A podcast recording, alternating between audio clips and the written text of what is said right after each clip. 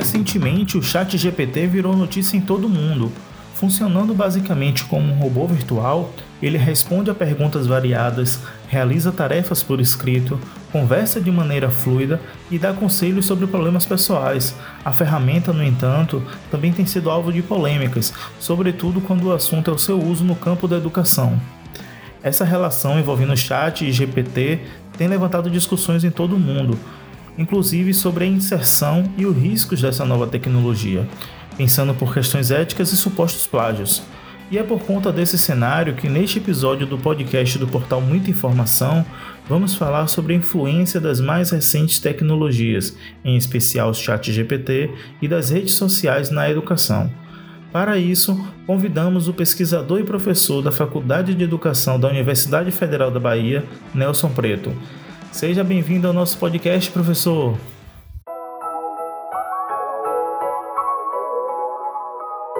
Olá pessoal do Muita Informação, olá Bruno, muito obrigado pelo convite. É um prazer enorme estar conversando com vocês aqui diretamente de Madrid. Estou agora aqui no Centro Cultural Matadeiro. Estou aqui na Espanha, entre Madrid, o CSIC, que é um centro de pesquisa, e a Universidade de Barcelona. Meu vínculo maior está com a Universidade de Barcelona, produzindo um livro de, com alguns resultados de uma pesquisa que desenvolvemos entre o Brasil, aí o Brasil e aqui a Universidade de Barcelona, chamado Conexão Escola Mundo, espaços inovadores para a formação cidadã. Participam dessa pesquisa não só nós aí, sob a minha coordenação na Universidade Federal da Bahia, mas sob a coordenação da professora Andréa Lapa na Federal de Santa Catarina e aqui em Barcelona, do professor Antônio Bartolomé e Mariona Granet Oro. Portanto, é uma alegria estar conversando com vocês. Vamos em frente. Nós é que agradecemos pela presença, professor Nelson. E para começar, a nossa pergunta é justamente sobre é, uma ideia que o senhor defende, né,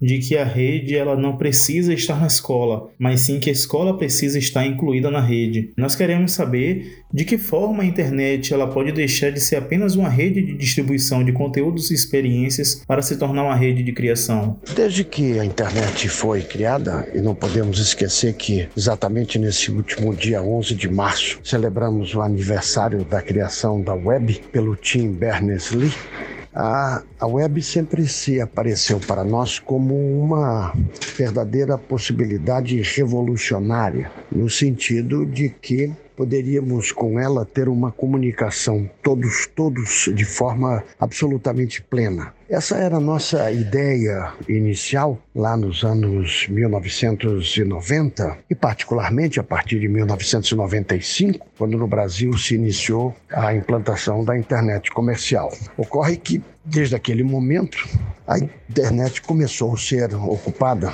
pelos chamados grandes players do mercado. Então, tínhamos uma presença muito forte de uma empresa chamada Sedanal, de uma outra chamada Amazon, e no Brasil, das, das grandes mídias de comunicação, dos grandes grupos de comunicação, como a Globo. Então, o nosso movimento foi, desde aquele começo, desde aquele começo, liderado pela nossa Universidade Federal da Bahia, através de pessoas como a querida colega Claudete Alves e tantos outros que estiveram presentes naqueles momentos iniciais da implantação da internet, é como um grande espaço em que defendíamos que todos poderiam ter acesso à internet e, mais do que tudo, nela, dela fizessem uso no sentido de poder efetivamente ocupar a internet com conteúdo local. Por isso é importante lembrar que naquele primeiro momento, numa parceria absolutamente fundamental com a Promo Export, que na época era presidida pelo Geraldo Machado, falecido, fizemos um contrato para começar a colocar conteúdo da Bahia na internet através da Promo Export. Era uma perspectiva comercial que a Promax Sport tinha. Mas ao mesmo tempo que isso fazíamos, e sob a liderança de Claudete e do padre Heitor, é, criávamos um servidor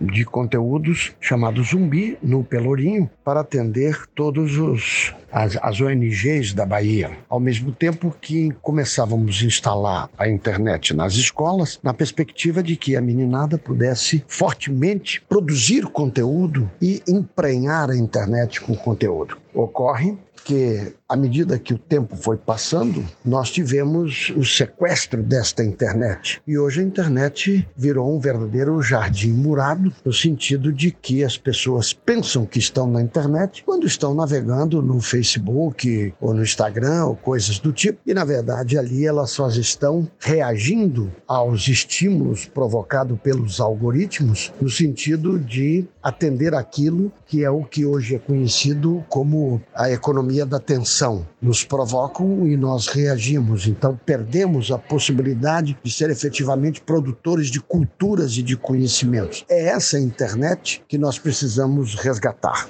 Ainda neste sentido, professor, qual é esse perfil de professor do futuro que a rigor já deveria estar atuando no presente, né, diante de, dos diversos avanços que nós conseguimos perceber atualmente? Bom, professor do futuro é o professor de hoje e ele já está no presente. A grande questão não está exatamente no professor, mas naquilo que foi feito com a nossa internet. Nesse sentido, que eu sempre digo que nós tivemos a nossa internet sequestrada. Claramente, o professor que precisa estar atuando sobre isso é um professor que, antes de mais nada, precisa ser atendida às suas questões centrais de condições de trabalho, de formação inicial e continuada e de salário. Então, essa é uma questão central, porque nas condições de trabalho significa que o professor precisa ter, portanto, tempo para que possa efetivamente estudar todos os desafios trazidos pelo contemporâneo, pelo digital. E esses desafios não são pequenos. Nós precisamos efetivamente hackear a internet, ou seja, criar mecanismos para nos libertarmos destas plataformas privadas que são usurpadoras dos nossos dados e que nos impedem uma navegação livre e autônoma. Nesse sentido, precisa ser um professor, mas mais do que um professor, precisamos de políticas públicas que nos garantam a autonomia dos dados e, portanto, as nuvens não podem ser essas nuvens que estão aí disponíveis, nuvens privadas, daquilo que é conhecido hoje como capitalismo de dados ou plataformas capitalistas que se apropriam dos nossos dados e precisamos então ter toda uma política em torno de softwares livres, de nuvens é, autônomas que efetivamente tenham a garantia dos dados. Nesse sentido, a escola, a Secretaria de Educação precisam exercer um papel fundamental no sentido de induzir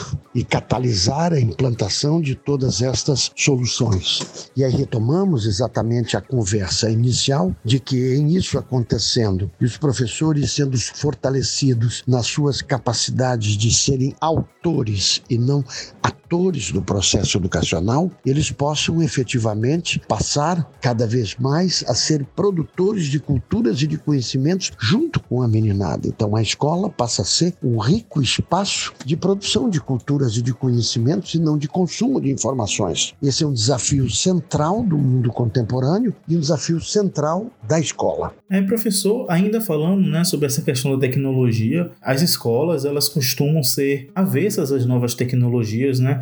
E isso ocorreu até mesmo com o celular. É, mais recentemente, com a pandemia de Covid, né, a partir de 2020, foi imposto o desafio de adequar essas ferramentas para o ensino à distância. É, levando em conta a questão da desigualdade no acesso às novas tecnologias no Brasil, como escolas e professores se saíram nesse desafio? Qual a avaliação que o senhor faz? A questão, de novo, volta ao que a gente, ao que a gente vem mencionando. Dizer, nossos professores e professores precisam ter condições concretas de poderem se apropriar de todas essas tecnologias. A superação da desigualdade digital está longe de ser atingida no país. Lembro que em 1995, enquanto coordenador do Comitê Gestor da Internet aqui na Bahia, que organizou a implantação da internet em todo o estado, articulado obviamente, junto com, com, com, a, com a RNP, que é a Rede Nacional de Pesquisa, de Ensino e Pesquisa, hoje, que foi liderada pelo grande Tadao Takahashi, hoje já falecido, é, desde aquele momento pensávamos numa proposta e numa,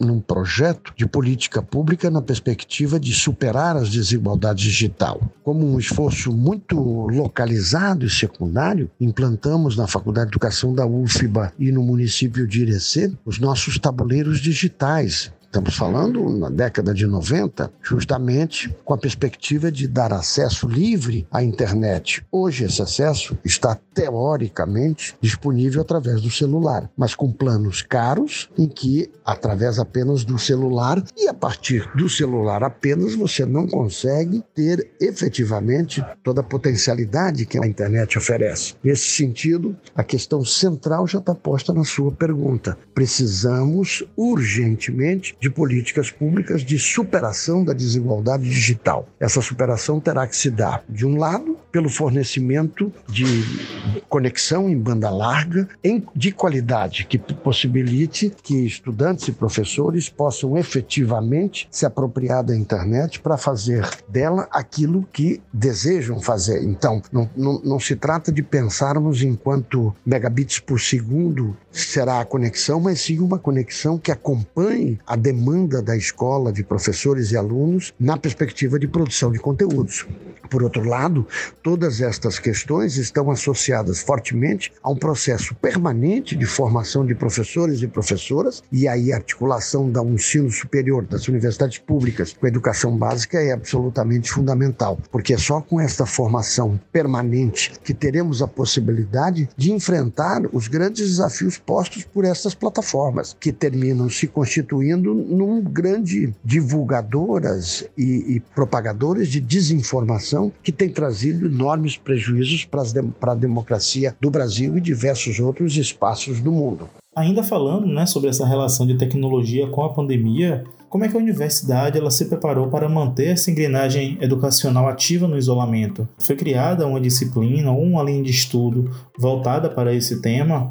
E se sim, quais foram os resultados desse trabalho? Acho que as nossas universidades se acomodaram durante a pandemia e perderam uma grande oportunidade de efetivamente experimentar uma forma de transformar radicalmente a educação, tanto em nível básico como em nível superior. Costumo sempre dizer que, lamentavelmente, nossas universidades fizeram naquele período menos do mesmo, enquanto poderiam fazer minimamente algumas experiências e algumas, alguns exercícios de experimentação no sentido de trazer a internet e todas as tecnologias do digital para mais próximos de uma perspectiva mais disruptiva de todos os processos formativos. Infelizmente, nos acomodamos a simplesmente a passar os conteúdos online e isso terminou gerando o que hoje me preocupa profundamente, que é estudantes e professores não querendo mais o encontro presencial. E com isso nossas universidades estão sendo esvaziadas e reocupar os espaços físicos da universidade e da escola pública é absolutamente fundamental. Infelizmente, eu acho que pouco se fez no nosso grupo de pesquisa, mas não só nele, vários outros grupos também fizeram alguns exercícios é, mais localizados, mas quando me refiro a não terem feito muitas coisas, me refiro às políticas institucionais. O nosso grupo, por exemplo, produziu como uma forma de manter todo mundo conectado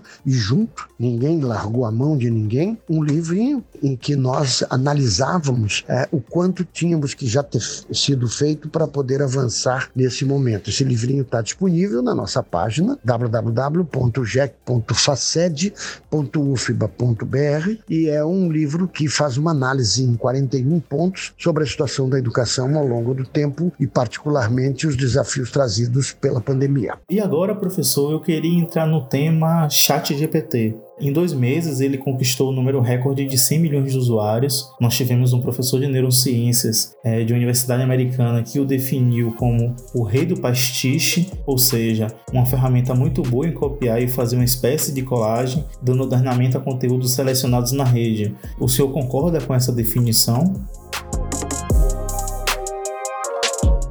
Chat GPT nada mais é do que um trabalho muitíssimo interessante com inteligência artificial, que na verdade é um nome já complicado pela própria natureza do nome, que trabalha com os dados disponíveis na internet. E, portanto, nesse sentido, ele tem razão, esse professor, em falar isso de ser o rei da pastiche, porque que nada mais é feito do que compilar de uma forma rápida a quantidade de informações já disponíveis na internet. Então, não tem ali um trabalho criativo é, significativo. Na verdade, o que nós temos ali nada mais é do que esse processo de compilação do que ali está, e por isso, com todos os problemas que temos de, daqueles que ocupam a internet hoje, é, temos é, a produção de peças, seja roteiro, seja, seja, seja redações, seja, seja é, é descrição de algum fenômeno, que está com o viés daquilo que já foi produzido. Portanto, como temos clareza de que esses algoritmos são desenhados por é, homens brancos espalhados pelo mundo, mas de uma maneira mais efetiva, concentrados a partir do Vale do Silício americano, evidentemente temos estas manifestações muito associadas com preconceitos, com racismo, com que está sendo hoje conhecido como racismo algorítmico. Então, efetivamente, ele não é uma solução para nada, porém é um grande desafio para nós educadores e precisamos introduzir o Chat GPT e todos esses recursos da inteligência artificial nos nossos processos formativos, não de forma acrítica, mas sim como sempre deveríamos estar fazendo com todos os outros recursos tecnológicos disponíveis. Nós sabemos que ignorar a existência de ferramentas como essa é o caminho mais rápido para o fracasso na abordagem pedagógica, né? Como é que a gente pode trabalhar o uso desse tipo de ferramenta nas escolas, por exemplo? E aproveitando esse gancho, muito se fala que é uma espécie de colagem né, o chat GPT. E embora o conteúdo gerado pela ferramenta seja novo, é, como identificar e combater o plágio? Nesta mesma linha, é preciso mudar o sistema de avaliação? Como qualquer outra tecnologia, ela depende da forma como eu estou pensando no uso destas tecnologias na educação e qual a concepção de educação que eu tenho. Se a concepção de educação que eu tenho é de uma educação de envio e recebimento de conteúdos, de informações, efetivamente, uma tecnologia como o ChatGPT vai trazer grandes desafios para aquele professor que simplesmente pergunta para o aluno uma coisa e quer dele uma resposta e acriticamente faz a sua correção sem conhecer seu aluno, sem conhecer o contexto. Portanto, todas essas tecnologias, elas vêm apenas exacerbar aqueles processos educacionais centrados exclusivamente no conteúdo e no, no envio de perguntas e respostas. Para esse tipo de professor, para esse tipo de educação, nós já dizíamos desde décadas atrás, quando começaram as experiências de aula pela televisão, que efetivamente a televisão substituiria o professor e a professora. Os mais velhos devem lembrar que este debate sobre o chat GPT, ele já aconteceu quando na televisão se começou a transmitir aulas, os famosos telecursos. E aí sempre se perguntava, isso vai substituir o professor? E a resposta era, se é um professor que simplesmente transmite conteúdo, óbvio que vai ser substituído. Mas isso não é a educação que queremos e não é a educação que estamos lutando para construir. Além, claro, da questão óbvia do plágio que a gente tratou na pergunta anterior, professor, você vê outros desafios éticos relacionados à inteligência artificial? Claro, claro. E o plágio, na verdade, nem exatamente se dá como plágio, porque a inteligência artificial, através dessas tecnologias como o chat GPT, ela não faz exatamente um plágio, ela simplesmente ela pega um conjunto de informações disponíveis e escolhe e dá uma outra construção. Então ela não é necessariamente plagiada, um, um, uma cópia literal de um ou outro trabalho. A questão central, de novo, volta sobre qual é a concepção de educação que a gente tem. Então, todo todos os, os, os mecanismos associados ao desenvolvimento da chamada inteligência artificial são extremamente importantes para serem incorporados na educação em todos os níveis, tanto na possibilidade de novos, novos videojogos, novos games, como na possibilidade de, de desafios a serem impostos para os professores e para os alunos, como na possibilidade de construção de novas ferramentas que se apropriem dos mecanismos, dos algoritmos para produzir conhecimento. Portanto, na verdade, mais do que afastar tudo isso, o que nós precisamos é incorporar efetivamente todos estes recursos de forma plena na escola. E aí voltamos ao começo da nossa conversa. Essa precisa ser uma escola completamente diferenciada. Eu estou aqui gravando, conversando com você sobre isso, dentro de um centro cultural chamado Matadeiro, aqui em Madrid, onde estou concluindo um trabalho de pesquisa já iniciado há alguns anos, com a produção de um livro, e vejo aqui uma infraestrutura absolutamente fenomenal. Essa tem que ser a infraestrutura da escola, uma infraestrutura que inclui espaço de videogames, espaço de leitura, espaços de teatro, espaços de esportes, biblioteca, livra livraria, é, é, café, ou seja, um grande, um grande centro vivo que vibra com a presença das pessoas. Isso precisa ser a escola. E para finalizar, professor, é, eu gostaria de falar sobre outro tema polêmico que tem relação com as redes sociais. Elas têm sido bastante criticadas pela permissão de excessos em suas plataformas. Nós tivemos grandes exemplos disso durante as eleições gerais de 2022 e por conta desse cenário já há diversos debates em torno da regulação da mesma. E Claro, com isso, muita gente acaba considerando a forma de censura. Como é que se houve essa movimentação? É, como é que se houve essa possibilidade de regulação das redes sociais? Aqui a questão é bastante tensa, é um tema em disputa e, como eu tenho dito, nós não podemos, de um lado, deixar que a regulação destas plataformas se constitua num mecanismo de coibir a livre expressão do cidadão e da cidadã. Por outro lado, nós não podemos deixar que estas plataformas, importante que se diga, plataformas que possuem donos que são homens brancos americanos do Vale do Silício, simplesmente digam o que pode e o que não pode acontecer. Portanto, não resta dúvida que nós precisamos de mecanismo de regulação dessas plataformas, porque elas não se constituem em espaços neutros que possam ser apropriados pelas pessoas. Elas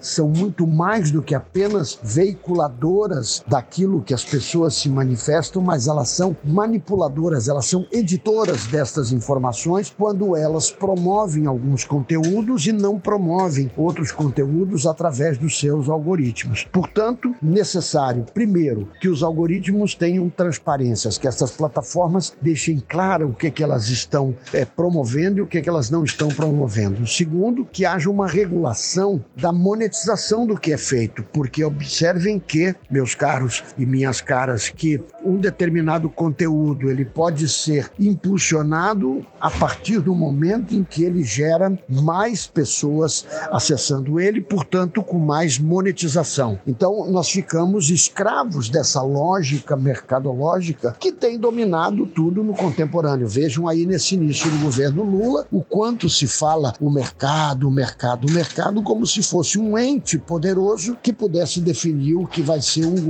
governo é que está acabando de se instalar no país. Portanto, alguma coisa tem que ser feita, não se pode simplesmente deixar que esses cinco homens, quatro, cinco homens brancos localizados no Vale do Silício digam o que pode e o que não pode circular na internet. Esse, sem dúvida nenhuma, é um dos grandes desafios contemporâneos e não resta dúvida que a escola básica e a universidade têm um papel central e fundamental em tudo isso.